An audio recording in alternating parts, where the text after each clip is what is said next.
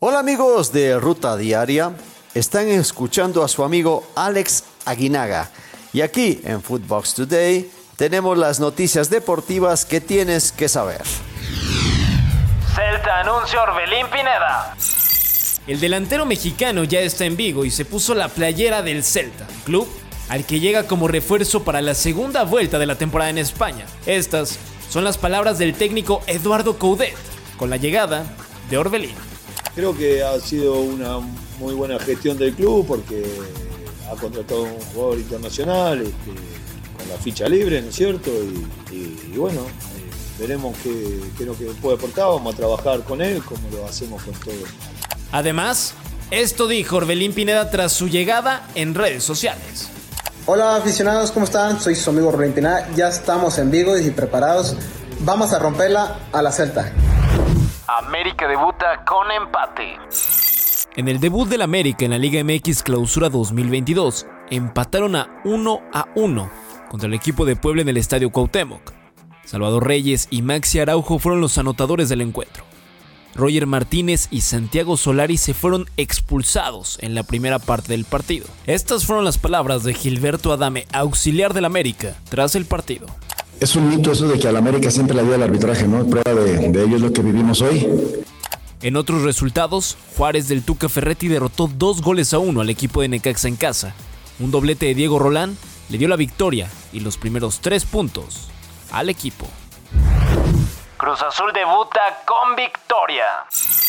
El equipo de la capital con goles de Dalia Molina y Magali Cortés derrotó al cuadro de Sinaloa.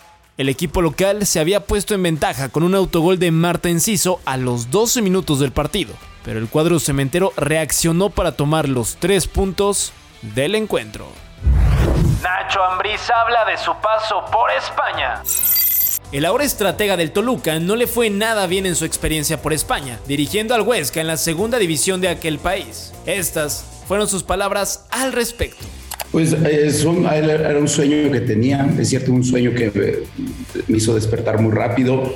Eh, nunca me imaginé que las cosas sucedieran tan rápido y mi regreso fuera así, después casi de cinco meses regresara. Pero creo que al final todo es enseñanza. Definidos los tres finalistas a The Best.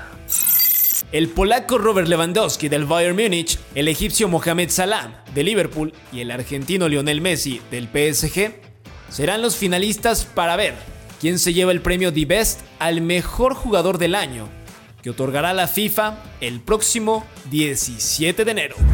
Coutinho se marcha del Barça. El Aston Villa y el Fútbol Club Barcelona han llegado a un acuerdo para la cesión del futbolista brasileño hasta final de temporada que incluye una opción de compra de 40 millones de euros. Philip Coutinho se reencontrará con su antiguo compañero y ahora estratega Steven Gerrard. Ansu apunta al Real Madrid.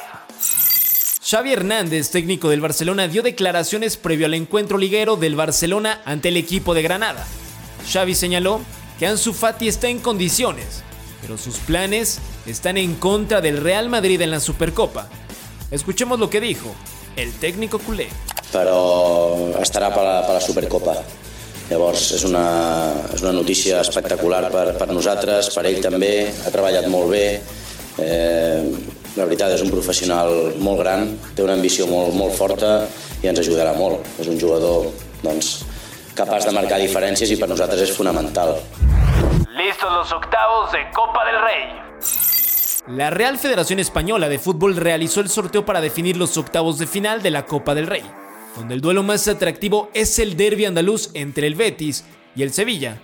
Entre otros duelos, el Real Madrid se medirá al Elche, el Barcelona al Athletic de Bilbao y el Atlético de Madrid de Héctor Herrera a la Real Sociedad. El Bayern Múnich sorprendido. Los bávaros se vieron sorprendidos ante el equipo del Borussia Mönchengladbach en la Bundesliga jugando como locales. El Bayern perdió 2 a 1, pero a pesar de eso se mantiene en la cima del campeonato alemán con 43 unidades. Las bajas por COVID y el tema de los jugadores que no se quieren vacunar mermaron a los campeones alemanes. Esto fue Footbox Today.